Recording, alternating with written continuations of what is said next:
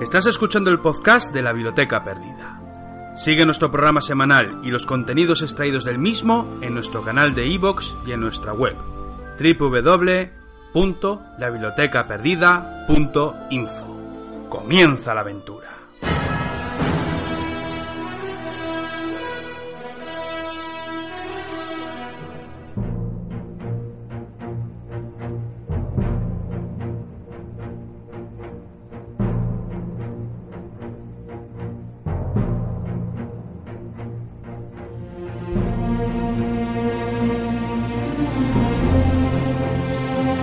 Continuamos hablando de historia, seguimos en la biblioteca perdida y nos vamos a adentrar ya en una nueva entrega de Por los dioses, eh, para lo que conectamos eh, ya con nuestro compañero Sergio Alejo, que tenemos al otro lado del hilo telefónico en la distancia, pero muy cerca, como siempre, para hablar de historia, para hablar de tiempos, iba a decir de Roma, Sergio, pero es que en esta ocasión nos vamos a los herederos de Roma, ¿verdad?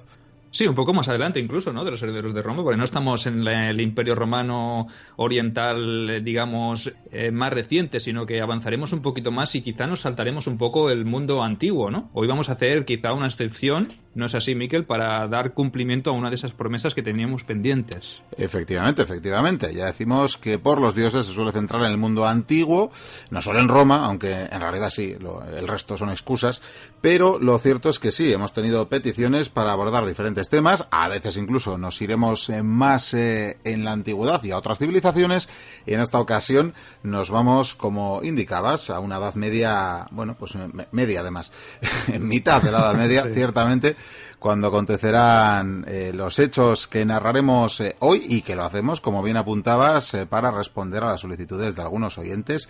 Solo nos acordamos, así que disculpad el resto, del último que Daniel Humberto nos lo volvía a pedir hace poquito tiempo, hace algunas semanas, en un mensaje.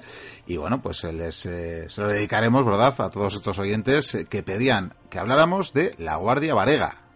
Así es, así es. Y desde aquí pues nos excusamos porque esto lo teníamos preparado ya desde hacía tiempo, pero entre que hemos hablado tantos días sobre Belisario, luego hemos ido introduciendo pues un poquito de la Grecia clásica para no hacernos redundantes, pues mm, se nos ha pasado de la cabeza. Pero bueno, siempre están los mochuelos para recordarnos eh, esos guiones que teníamos pendientes, ¿no? Y obviamente pues como somos o obedecemos aquí al consumidor porque es el que, el que manda, ¿no? Y el cliente siempre tiene la razón, pues como también nos parece un tema interesante, hemos decidido pues mm, dedicarle el programa de hoy a esta Guardia Varega porque es un tema francamente muy interesante y que da para mucho, como ya veréis.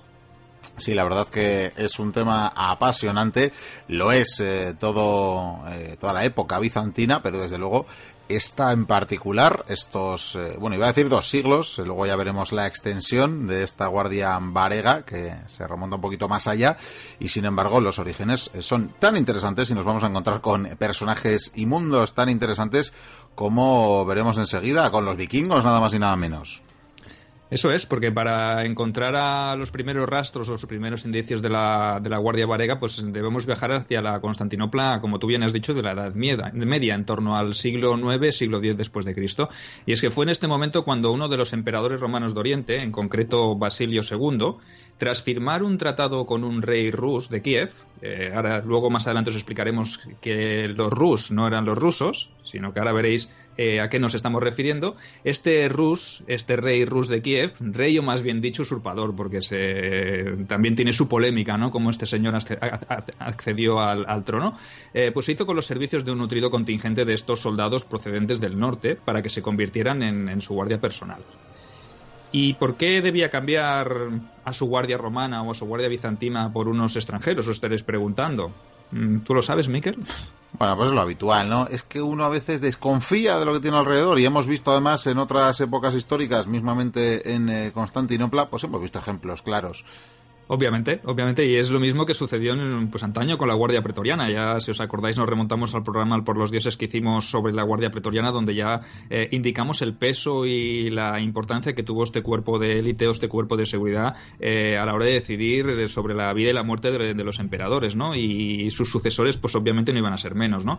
Y los guardias eh, bizantinos, esa guardia de excubitores, como se les conocía esa guardia palaciega, pues no iba a ser menos y también le gustaba confabular. Entonces, mm, podríamos decir que uno de los motivos por el cual los emperadores bizantinos, en este caso llamaremos bizantinos, pero ya estamos un poquito más adentrados en la Edad Media, no se podían fiar de sus propios guardias, mm, pues era por eso, porque eran propensos a cambiar de chaqueta, vamos, como el que se cambia hoy en día de ropa, por decirlo de alguna manera. ¿eh? Pero comencemos por el origen, como hemos dicho antes, por la etimología propia de la palabra mm, que le dio nombre a este cuerpo de élite, ¿no? Eh, estos varegos eran hombres del norte, pero debo aclarar que no eran rusos tal y como puede deducirse la palabra rus, la que hemos eh, comentado antes, ¿no? La que da nombre a, esta tribu, este grupo de tribus que se asentaron en la zona de, las estepas, ¿no? Esa era la denominación que, que se les daba pese a que se trataba de vikingos. Sí, señores, hombres de Escandinavia. Para ser más exactos, guerreros procedentes de lo que sería la, actual, la actual Suecia. ¿no? Estos se habían establecido en las riberas del río Volga y allí habían llegado a fundar algunas colonias que fueran creciendo en importancia a lo largo del siglo VIII, ¿no? después de Cristo. Siempre recordad que hablamos después de Cristo. ¿eh? Como no dejaban de ser vikingos, es decir, hombres sedientos de botín, de guerra, de mujeres, de cerveza, etcétera, pronto se fijaron en la rica capital del Imperio Romano de Oriente y en el año 860 aproximadamente decidieron pues atacarla y pues someterla a serio. Eh, las fuentes del momento nos hablan de que los invasores rus consiguieron entrar por sorpresa en los suburbios de la propia capital. O sea, los romanos no se dieron cuenta de su llegada ya que estaban pendientes de otros asuntos como podría ser la amenaza árabe que les venía por el otro lado, ¿no? Imagínate eh, esa tesitura, ¿no? Que tú estás pendiente de que te ataquen por un lado y de repente te das cuenta que dentro de tu propia ciudad ya tienes gente que no es de allí y que viene con, con intenciones poco, poco amistosas, ¿no? Entonces parece ser que los, invasores, esta primera invasión del 860, eh, los Rus pasaron a fuego y cuchillo a todos los que se cruzaron a su camino. Eran unos, unos tipos temibles, todos habéis visto la serie de vikingos, todos habéis visto a Ragnar Lodbrok y toda esta tropa que, tenía de gente sedienta de botín, todos sabemos cómo son los vikingos, eh, entonces pues nos podemos hacer una idea de lo, de lo que pasó, de lo que sufrió esa gente que se vio sorprendida por, por, su llegada. ¿no?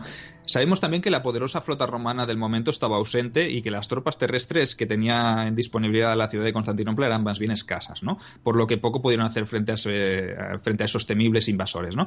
Con más de 200 barcos y cerca de 8.000 hombres sembraron el caos durante unos meses para posteriormente retirarse sin traspasar las murallas, porque como ya sabéis, todos los mochuelos que sois expertos en, en, el mundo antiguo y en la ciudad de Constantinopla y en el Imperio Romano de Oriente, sabéis que los, los muros o las murallas teodosianas pues eran infranqueables, eran unas murallas, eh, vamos, podríamos decir que construidas casi por los dioses, ¿no? se podía atacar y se podía asediar, pero difícilmente eran rebasables, difícilmente eran conquistables había varias líneas de murallas que, hacían que hubiese incluso fosos entre medio para poderlas proteger y para dificultar mucho, mucho más el acceso a los, a los invasores. Y obviamente, pues como siempre me gusta recalcar en este, en este punto cuando hablamos de asedios, cuando hablamos de la poliorcética, que es el arte del asedio, eh, debemos decir que los, romanes, los romanos, tanto los romanos eh, más antiguos como los romanos de ese momento, siempre destacaban por ser grandes asediadores y por saberse defender de los asedios. En cambio, pues todas esas tribus o esos pueblos, digamos, llamar, podríamos llamarles más salvajes o menos eh, romanizados, pues no eran tan, tan, tan duchos en el arte de la poliorcética, por eso les costaba mucho superar eh, unas murallas. Si les costaba superar unas murallas normales, imaginaros las murallas de Constantinopla, ¿no? Suponían todo un reto para ellos. Era complicado, complicadas de derribar a hachazos, aunque las hachas fueran tan grandes como era el caso. Eso es, eso es. Era, era francamente difícil si no se ayudaban de, algo más. Pero bueno, a, a, día de hoy no se sabe con certeza todavía qué provocó esa repentina retirada, aunque lo más seguro es que fuese estoy convencido, si no al 100%, al 80%, de que el propio ejército que estaba en otro punto regresó, incluso la flota imperial también hizo acto de presencia, por lo que los, los Rus, estos temibles Rus, pues se vieron forzados a, replegarse. Seguramente ya habrían llenado sus panzas y sus bolsillos, pues eso otro motivo por el cual ya estaban, no se daban por satisfechos, ¿no?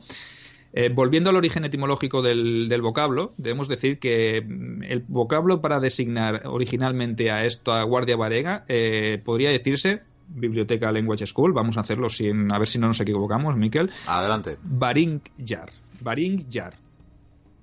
este sería el término, el término etimológico que, define eh, a los varegos, ¿no? tal como se les conocía. Procede del vocablo bar, que significa para ellos promesa. De esa manera, pues los varegos o la Guardia Varega era un grupo de guerreros que se vinculaban a un señor a través de un juramento de fidelidad, mm, podríamos decir a un estilo, al más puro estilo feudal, que todos hoy en día pues podemos, podemos conocer nos viene a la cabeza, ¿no? A su vez, este señor se comprometía a hacerles partícipes de los botines que consiguieran eh, vaya, sería pues un quid pro quo, podríamos decir, ¿no? La traducción de la palabra vendría a ser como promesa, palabra de honor, mm, eh, todo relacionado con este, con este vínculo de fidelidad. Esto recuerda también a la devotio, ¿verdad? De los pueblos celtíberos, que ya muchos siglos antes se profesaban y que no sobrevivían a su señor, ¿no? Igual en este caso era más, sí, un tratamiento más feudal, ¿no? Sí, porque la devotio eso implicaba eh, algo de vergüenza. Si tú, como sirviente de tu señor, o servidor, o leal, o vasallo, lo que puedas como quieras llamarte, porque podías llamarte de miles maneras, ¿no? Eh, si la devotio tú sobrevivías a tu señor, pues obviamente era una vergüenza. Incluso muchos, muchos se quitaban la vida, ¿no? O sea que yo creo que este término aquí en este momento pues tampoco es un vasallaje, es una fidelidad, pero no llegada o no llevada hasta, hasta este extremo, ¿no?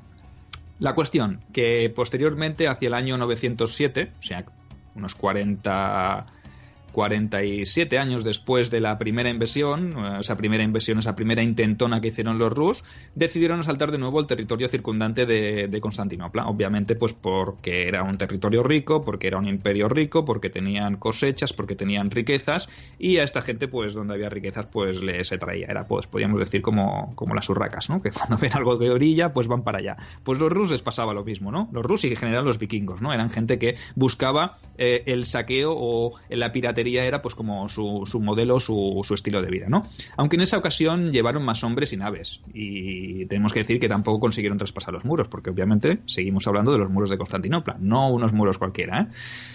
Los, los, pobres romanos, ya agotados por tantas guerras, pues no les quedó más remedio que, llegar a un acuerdo, ¿no? Pactar con estos vikingos y llegaron incluso a establecer algún tipo de lazo o vínculo comercial con ellos, pues para tenerlos, podríamos decirlo, con contentos, ¿no? Contentos, satisfechos y saciados para que no volviesen a, lanzarse al, contraataque. En este esto, punto pues, duró un tiempo. Sergio, te quería hacer un... La verdad que voy a hablar desde, el más profundo desconocimiento, o más bien desde la más profunda desmemoria, pero creo recordar que precisamente, en su momento hemos hablado en la Biblioteca de los Vikingos, en más de una ocasión, y que es verdad que ahora, gracias en buena parte a esa serie que mencionabas antes, de Vikingos, tenemos esa imagen tan eh, belicista, pero ya comentábamos en su momento que también eran grandes comerciantes, grandes navegantes, se entiende, para una u otra función, pero creo recordar que además precisamente eh, aquellos que se asentaron en, en el Volga, en eh, sus orígenes, creo que precisamente fueron más expediciones comerciales que guerreras, pero estoy hablando muy de memoria, con mucho olvido encima. Ciertamente ya vemos que luego pues eh, se asentaran como se asentaran, el caso es que luego hacían lo de las urracas, ¿verdad? Y la rapiña. Eso está claro, pero, pero sí, sí, a ver si lo consultamos en algún momento. Yo creo que los de Rusia, precisamente, los que se asentaron por ahí, primero eran con fines más o menos amables. Sí, sí, sí, sí. La intención también, si nos remitimos también a la serie de vikingos, que podríamos decir que también sigue un perfil de lo que fue la historia de, Ragnar Lodbrok, que está documentada y tiene asesores, lo que pasa que siempre dentro de unos límites, ¿no? Porque ya sabemos cómo son las producciones de, para los grandes canales que se dedican a hacer producciones relacionadas con, etapas históricas, ¿no? Pero sí que es verdad que sigue o se puede ver los que hemos seguido las temporadas, sabemos que las intenciones iniciales de Ragnar Lodbrok cuando se asienta en en, el Reino Unido, en lo que será posteriormente el Reino Unido, en la Inglaterra medieval, en principio es establecer incluso una colonia comercial y eh, él decide atacar luego a sus enemigos, pues porque realmente han atacado a esos vikingos que él ha dejado allí y que se han dedicado quizás a establecer una colonia comercial, ¿no? Entonces, mm, parte de razón tienes, por no decir que seguramente estos primeros asentamientos del Volga obviamente tenían una finalidad comercial y que poco a poco o con el paso del tiempo pues se fueron convirtiendo en enclaves eh, como ciudades pues igual que hacían los romanos con los campamentos, ¿no? Donde había un campamento romano, lo que era un castrum romano, acababa emergiendo una ciudad, ¿no? Entonces yo pienso que por ahí van los tiros y estoy totalmente de acuerdo con, con esta teoría. Obviamente, pues nos documentaremos y más adelante pues ya os lo certificaremos, pero yo apostaría Sí, apostaría apostaría un riñón tuyo que sí. Bien, perfecto, esa es una apuesta segura. Bueno, pero en todo caso, como decimos, con el tiempo en cualquier caso se volvieron belicosos, por lo menos parte o en expediciones concretas y creo que incluso una vez más fueron al asalto de la capital eso es, eso es. Eh, eran, eran, implacables, ¿no? Y en el año 941, o sea, tenemos que casi, casi 40 años después de la segunda, lanzaron otro asalto contra el territorio bizantino, contra el territorio romano, ¿no? Siempre aprovechando, obviamente, la escasez de defensas que, tenía la ciudad. Mm, no eran tontos tampoco, no se iban a lanzar contra una ciudad que estuviese densamente protegida, ¿no? Sino que como tenían relaciones comerciales, pues tal vez estuvieran al corriente de cuando se iniciaban las expediciones por el otro flanco, por decirlo de alguna manera. En aquella ocasión, los bizantinos usaron tan solo 15 navíos, los dromones, no sé si lo habían hemos nombrado alguna vez, que es los, navíos. Y cuando hablamos del fuego griego, creo que ya hablábamos sobre los dromones, que eran el tipo de nave que utilizaban los, los romanos de Oriente, ¿no? Y con 15 navíos derrotaron a una flota muy superior en número, obviamente y seguramente utilizando este, este ingenio del fuego griego que hablamos ya en su día, porque si no recuerdo mal, Calínico lo descubrió en torno al siglo VII y aquí ya nos estamos casi en el siglo X, o sea que estamos en pleno uso de, ese fuego griego y obviamente con 15 navios mm, son muy pocos para derrotar una flota superior. Eh, con la ayuda del fuego griego pues se podían conseguir maravillas. ¿no? Eh, ¿Qué más? Eh, fuese cual fuera el resultado de este, de este enfrentamiento, de este último enfrentamiento, sabemos que los Rus volvieron a ser vencidos y que en este momento es, entre en este momento y el 980 es cuando las fuentes nos hablan de, de la incursión o de la inclusión de algunos contingentes de estos vikingos como mercenarios en los ejércitos bizantinos o romanos, ¿no? Podríamos decir que ya se empiezan a valer de esa fiereza o de esa, eh, digamos, belicosidad que tienen los, los Rus y los romanos los empiezan a enrolar como parte de sus, ejércitos, ¿no? Eh, marcan las fuentes también el 988 como la fecha clave para el uso de, este, de este contingente como guardia personal del emperador, ¿no? Eh, ya hemos dicho antes que se trataba del emperador Basilio II. A este señor se le conocía entre su círculo de amistades como el búlgaróctono, o lo que quiere decir matador o asesino de búlgaros, y fue él, Basilio II, quien tras acordarlo con el rey Vladimir I de, Kiev, el que habíamos dicho antes que era un usurpador, pues se hizo con, un contingente de 6.000 de estos guerreros para acabar con una sublevación de sus propios aristócratas. Eh, de hecho, sabemos que la ayuda que recibió por parte de estos vikingos le fue, vamos, que de perlas, ya que estos participaron activamente en las batallas de Crisópolis y Ávidos, y fue crucial su intervención para que Basilio pudiese conservar su trono. Pero Mm, todo tiene su precio ¿no? en esta vida y obviamente a Basilio II pues la, contratación o la adquisición de esos 6.000 guerreros pues no le iba a salir gratis y tuvo que entregar a cambio a su hermana Ana al rey Vladimir I. Quizá él también le hiciera gracia. Sí, te iba a decir, Sergio, que dirás que ya no son romanos, pero es que esto suena tanto a los pueblos bárbaros, a Gala Placidia, no sé, ya de todas cosas ya se repiten una y otra vez. Correcto, sí, tiene una, una similitud, podría ser una moneda de cambio, pero claro, estamos en un momento en el que las mujeres, pues, ya sabemos cuál era el papel, por desgracia, que les tocaba vivir, y aquí en este caso, pues vemos claramente que son una moneda de cambio para contratar 6.000 guerreros a cambio de un, de un matrimonio, ¿no? Porque para Basilio II el negocio eh, le salió redondo, ¿no? Para su hermana quizá no, porque a ella no creo que le hiciese mucha gracia ser entregada a un rey vikingo, bárbaro, eh, a cambio de eso, ¿no? Pero bueno, eso ya son cuestiones de gustos y de momentos, ¿no? Entonces, para, por desgracia, hoy en día, por desgracia, estas cosas no suceden. Ay, perdón, por desgracia, por fortuna no suceden. Y eso, pues, en su momento, pues, estaba a la orden del día, ¿no? Parece ser que el propio Vladimir I aceptó incluso la conversión al cristianismo para poderse casar con la, con la mujer, hasta el punto que cuando regresó a sus tierras mandó derruir todos los monumentos paganos para construir en su lugar numerosas iglesias cristianas. Por amor, por influencia, por pacto, no sé, eso ya queda ahí un poquito en el, en el limbo, ¿no? Basilio II solicitó la ayuda al gobernante rus, como ya hemos dicho antes, ya que tenía que hacer frente a una revuelta por parte de dos de sus nobles, de dos de sus personajes más eh, influyentes del momento, y que, si os parece, pues os daríamos también los nombres para que, si queréis hacer una búsqueda y queréis saber algo más sobre esta sublevación, pues también podéis consultar en las fuentes porque hay mucha, mucha información. Os diremos que estos, estos dos nobles sublevados fueron un tal Bardas Escleros y un tal Bardas Focas y me diréis, ¿eran hermanos que se llamaban igual? Pues no lo sé, pero sabemos que incluso el segundo llegó a proclamarse emperador a la vez que, Basilio II, ¿no? Pues imaginaros cómo estaba la tesitura política en ese momento y por qué Basilio II se vio forzado también a tener que recurrir al, rey, al rey Vladimir, ¿no?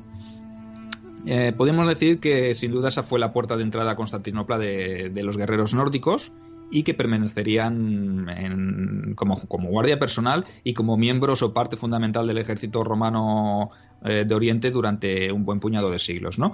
Desde ese momento y vista su fiereza en el combate, la lealtad, pasaron a convertirse en, en la guardia de corps. ¿no?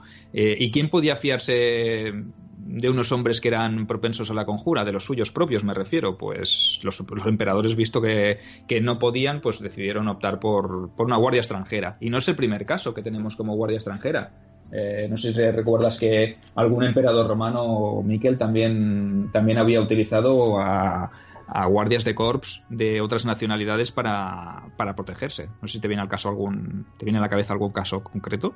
Bueno, tenemos de, incluso anterior a la época imperial, ¿verdad? Hasta el propio Julio César se hizo, bueno, buenas guardias de, de procedencias eh, diversas, ¿no? Entre, entre sus conquistas galas, entre los íberos, eh, vamos, que en Roma era, era habitual hacerse proteger por aquellos eh, ajenos a los intereses palaciegos.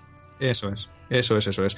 Como tú bien dices, Julio César, también tenemos el ejemplo de, Calígula y su guardia germana, ¿no? Pero que sí que es verdad que durante época republicana, imperial, eh, era habitual pues tener o contar con, este tipo de guardias pues por lo que tú bien dices no por lo que bien has señalado que es por el tema de los de los intereses ajenos a, a las intrigas palaciegas no eh, los tres motivos por los cuales eran tan valorados Mm, estos guardias varegos, pues mm, los vamos a definir para que veáis mm, qué es lo que impulsó a, estos reyes, no solo, perdón, emperadores, no solo a Basilio II, sino a todos sus sucesores que siguieron sirviéndose de, esta guardia varega para, que les protegiesen las espaldas.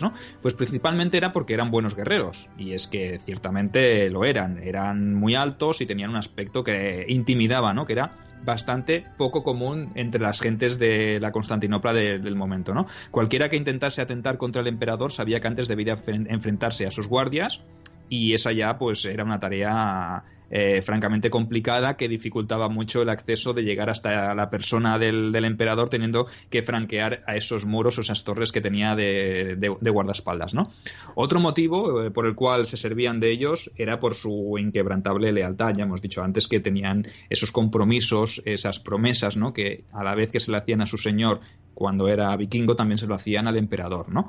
Y el tercer motivo era que, eh, parece ser que les importaba bastante poco las intrigas políticas y palaciegas mientras ellos pues cobrasen sus salarios y les dejara supongo, supongo que beber cerveza, vino, emborracharse y saquear pues llegado el momento cuando se les presentaba la, ocasión, ¿no? Y esto, esto les distanciaba un poquito, por ejemplo, de la guardia pretoriana tan dada, tan eh, volcada a hacer y deshacer en las cortes, ¿no? Eso es, eso es, eso es. Porque realmente sus intereses eran otros, eran servir, juramento, servir, yo prometo servir a este señor, leer esto. Obviamente, si este señor no les pagaba, pues se hubiesen alzado en armas contra él o hubiesen buscado otro que sí que les pagase. Pero realmente sabemos pues que ellos, las intrigas políticas, pues les iban más bien, más bien poco, ¿no? Así como podía pasarle a los propios romanos o a los propios guardias escubitores del momento, que sí que estaban un poco metidos en el, en el ajo. Sin ir más lejos, si me permites hacer aquí un pequeño inciso y regresaré un momento a nada, un momentito a, época de Justiniano, o incluso diría de, de, Justino, de su, de su predecesor. Eh, no sé si os acordáis que os dije que este señor, Justino, eh, ascendió al trono con 60 y largos años, ¿no? que era ya un señor de, edad avanzada que era el comes excubitores, o sea, el, jefe de la guardia palaciega de su predecesor, de Anastasio, eh, de Anastasio I, que había sido el rey. Y cuando murió este Anastasio, pues quien se encumbró como emperador no fue su sucesor, si no fue ningún familiar, ningún hijo, ningún, ningún sobrino, ¿no? Sino que fue el propio Justino, el propio Comes Excubitores, quien ocupó el cargo de, de, emperador. ¿Qué influencia o qué poder tenía la Guardia Excubitora para que su propio comandante en jefe se hiciese o se hiciese cargo del, del control del, del imperio, ¿no? Para que veáis un poquito la diferencia. Obviamente, si hubiese muerto un emperador de esta época, dudo muchísimo que un guardia varego o el jefe de la guardia varega hubiese optado por eh, hacerse con el, con el control del imperio, primero porque no le interesaría y segundo pues porque obviamente los demás no lo querrían, pero quiero que veáis un poquito la, diferencia, ¿no? los intereses o esas intrigas como quedaban un poquito, un poquito apartadas, ¿no? La lealtad He dicho ya antes que era una de las principales características de estos soldados, aunque en contrapartida, pues las fuentes siempre nos han dado eh, detalles sobre esa fama que tenían de pendencieros, mujeriegos y aficionados al alcohol. Pero mm, vamos a decir que los vikingos ya eran de, por sí de esta manera, ¿no? Mm, no sé si me, equivoco demasiado, Miquel, no sé si, si eso es una pero bueno, aunque Basilio y sus sucesores se extrañasen, para nosotros, visto desde fuera, ¿no? Y ahora con lo que tenemos eh, de conocimiento sobre, sobre los hombres del norte, podríamos decir que esos comportamientos son, son bastante, bastante normales, ¿no? Y me remito otra vez de nuevo a la serie de, vikingos, donde allí todos podemos ver eh, cómo se comportan, o los fiesteros, o los bebedores que eran, que eran estos hombres del norte, ¿no?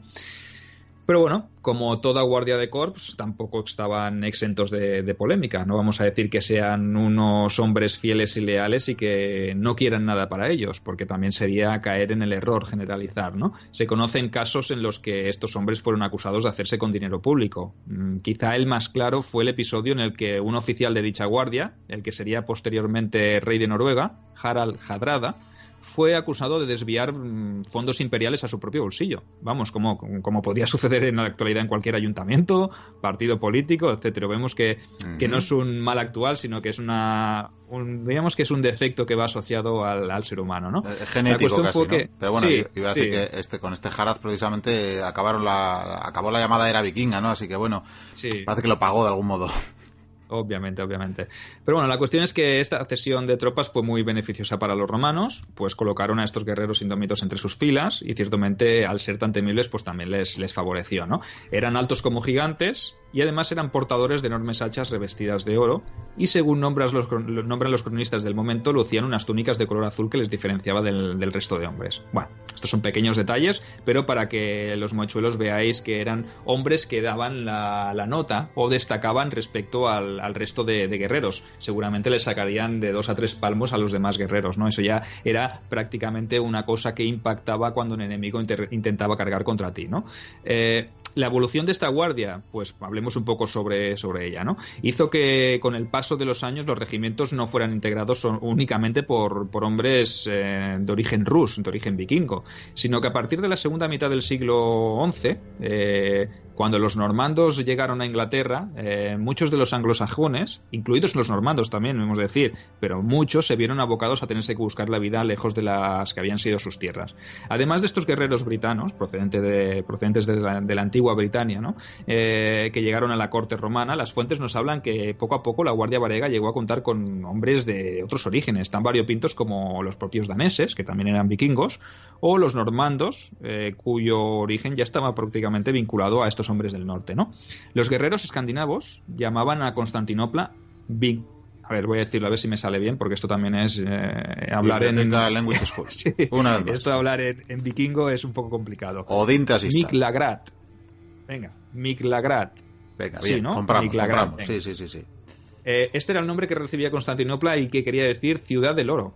O sea, esto era una clara referencia o alusión a las ganancias que podían obtener los que iban allí a servir como guardias de los emperadores de, Oriente, ¿no?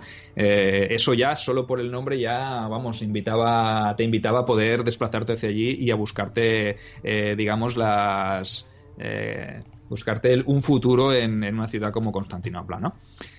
Las funciones de esta Guardia Varega eran diversas. Sabemos que fueron utilizados en varias contiendas como tropa de élite, pero siempre de manera muy puntual. Su fiereza y forma de combatir eran descritas por las fuentes de la siguiente manera. Si quieres lo lees tú, Miquel.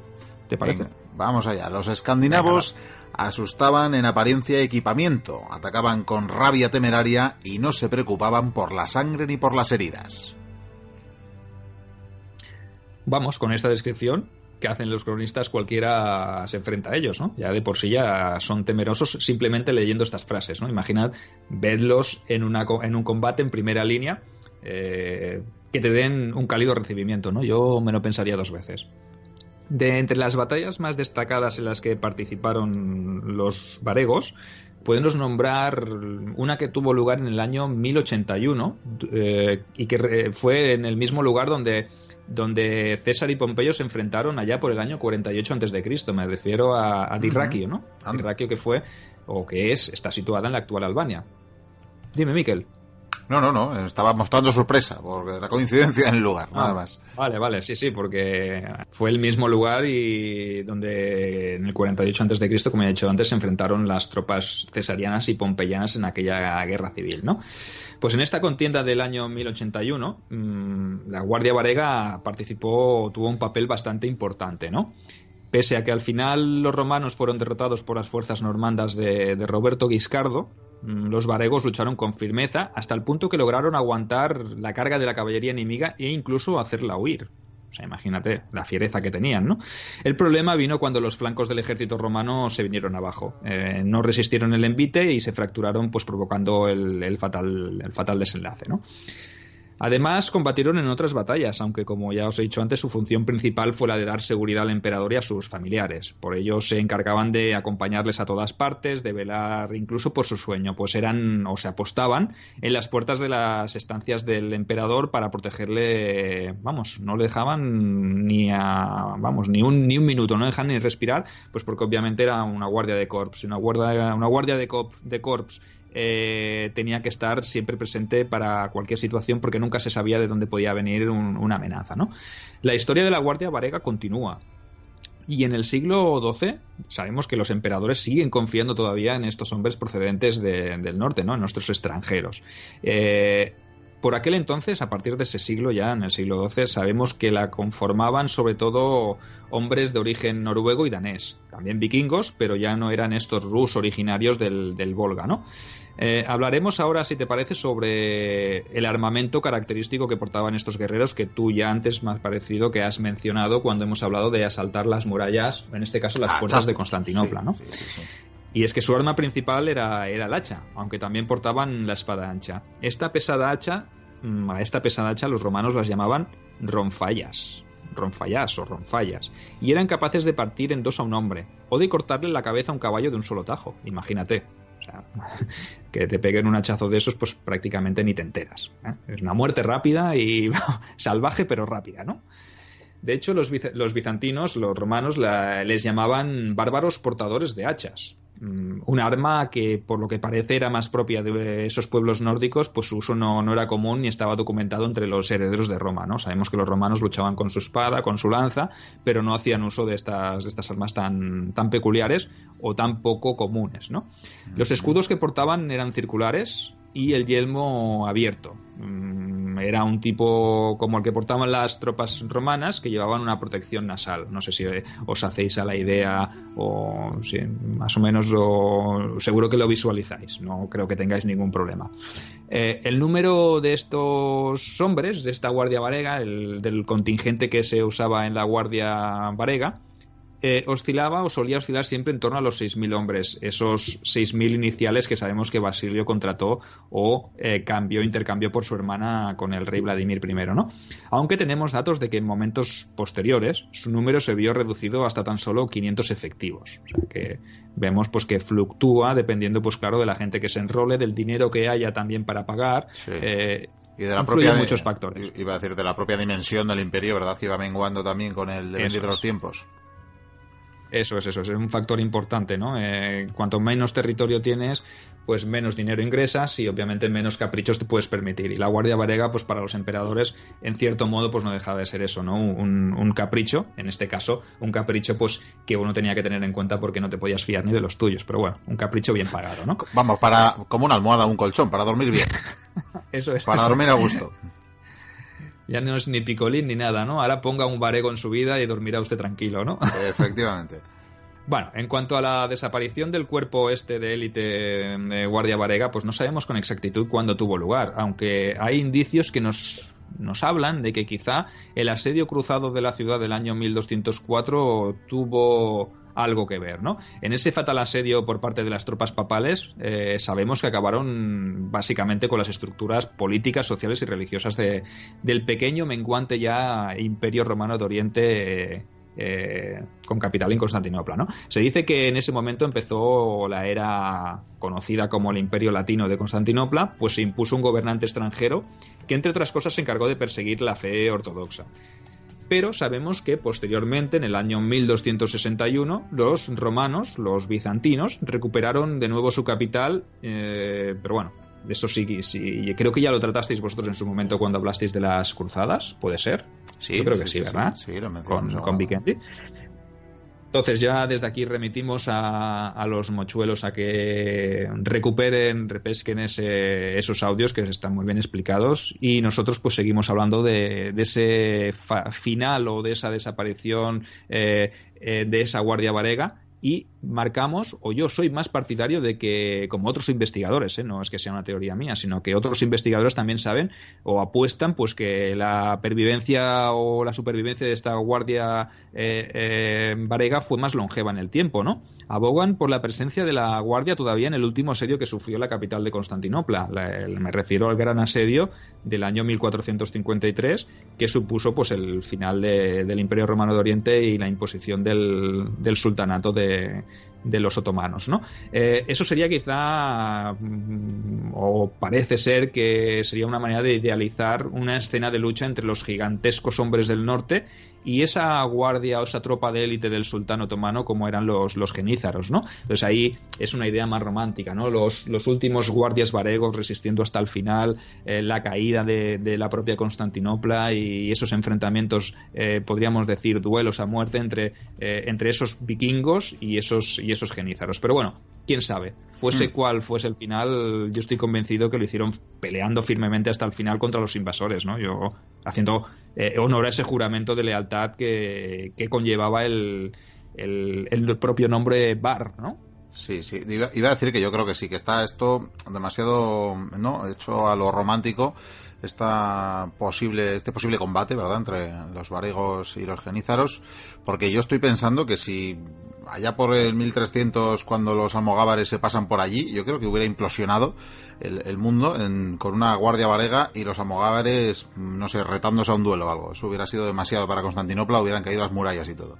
Así que yo creo que igual ya, para entonces no estaban por ahí. Yo, pienso que no, porque igualmente si cuando aparecieron los almogávares también los gobernantes del Imperio Romano de Oriente también tuvieron sus dificultades con ellos, eh, si hubiesen tenido la Guardia Varega lo hubiesen utilizado, ¿no? Y realmente estuvieron bastante escaldados con, con los almogávares. También lo hablasteis en su momento, ¿no? Entonces, yo pienso más que, que, la teoría quizá es que en el primer asedio que, que sufrieron los, los romanos de Oriente con, con las tropas papales, pues quizás ya ahí la Guardia Varega pues vio, vio su fin y quizá a esos hombres tampoco les interesaría enrolarse en, una, en un imperio pues que estaba agonizando, ¿no? ¿Para qué te vas a ir a un sitio donde ya no tienes esa riqueza ni te garantizan que tú puedas cobrar un sueldo ni que puedas eh, beneficiarte de algo de un imperio que estaba prácticamente en decadencia, ¿no? Entonces es más probable que ya en el 1453 con el asedio final eh, por parte de los otomanos allí no hubiese yo creo que, que tampoco presencia de los de los de los varegos, ¿no? No sé. ¿Qué te parece esta teoría? Pues eh, sí, efectivamente, yo coincido, coincido con la misma. Yo creo que no lo habría. En todo caso, si lo hubo, pues ya ahí sí que, entre otras cosas, ¿verdad? Bueno, es una de las fechas que nos eh, deja el final de la Edad Media y ciertamente ahí ya no quedó ni, ni la hierba, cual la que pasara por allí en ese asedio final. Desde luego, en tal caso nos quedaríamos con, en fin, con que fueron las cruzadas, eh, esas nobles cristianas y piadosas cruzadas que iban a reconquistar o tomar, o llamémoslo como queramos, eh, Tierra Santa, el reino de los cielos, y lo que hicieron fue pasar a cuchillo a los pobres ortodoxos de Constantinopla. En fin, Sí, sí, sí. Por desgracia, pues las cruzadas tenían un propósito, pero se entretuvieron por el camino y Constantinopla pues pagó, pagó su, su, diferencia de fe, ¿no? Porque realmente todos eran, eran católicos, todos, perdón, todos eran cristianos, lo que ellos defendían pues una fe ortodoxa y en este caso pues no entraban los planes que los cruzados se detuviesen en Constantinopla, que la asediasen, incluso que la conquistasen. El objetivo era ir a Tierra Santa y recuperar Tierra Santa y luchar pues contra el enemigo del momento que eran los los, turcos musulmanes, ¿no? Pero un poco urracas, un poco urracas también eran avatares del cruzados. Hombre, bastante, bastante, bastante urracas. Pero bueno, yo con esto, si te parece, Miquel, dejaría zanjado el programa de hoy. No sé si hemos satisfecho la inquietud de, de, ese, o esos oyentes que nos pidieron hablar de la Guardia Varega, pero nos hemos adelantado un poco en el tema, nos hemos salido un poquito del guion de, Por los Dioses, nos hemos avanzado un poquito en la historia, pero yo pienso que para dar estos pequeños detalles de calidad, pues siempre merece la pena eh, arriesgarse un poco, ¿no? Bueno, en este caso, casi casi que con esta despedida y con estas menciones a los cruzados que hemos hecho, igual sí que retoma sentido aquello de por los dioses, aunque en este caso sea más bien eh, uno el que se reivindicaba. En todo caso, ha sido un placer, como siempre, Sergio, tenerte ilustrándonos eh, sobre tiempos pretéritos y sobre acontecimientos eh, tan interesantes, tan apasionantes como este que nos solicitaban algunos oyentes como Daniel Humberto y otros eh, anteriormente y que finalmente, finalmente hemos traído además para reencontrarnos contigo tras el parón vacacional de Semana Santa y en fin, desde luego hasta el final de temporada que todavía nos quedan unos cuantos programas, ya nos acercamos al 300 por cierto, pues ah. nada, pues eh, poquito a poco vamos con ello. Sí, sí, yo te estoy dejando ahí los deberes, pero bueno, como todavía no hemos definido qué vamos a hacer exactamente, lo mismo hacemos ya un programa, no sé, en el que nos eh, vestimos de, de, espartanos o algo, pues ya veremos, ya veremos lo que vamos haciendo con los 300. Vestirse, vestirse de espartano, poco, ¿no? Porque si son como los de la película de 300, no habrá que usar mucha tela, ¿no? bueno, pero nos acicalaremos, no sé, acicalaremos, mejor dicho, divinamente para el combate. Eso que no, que no quede duda. Perfecto, Miquel. Pues entonces nos vemos en la próxima entrega de Por los Dioses. Así será. Por hoy seguimos con el programa.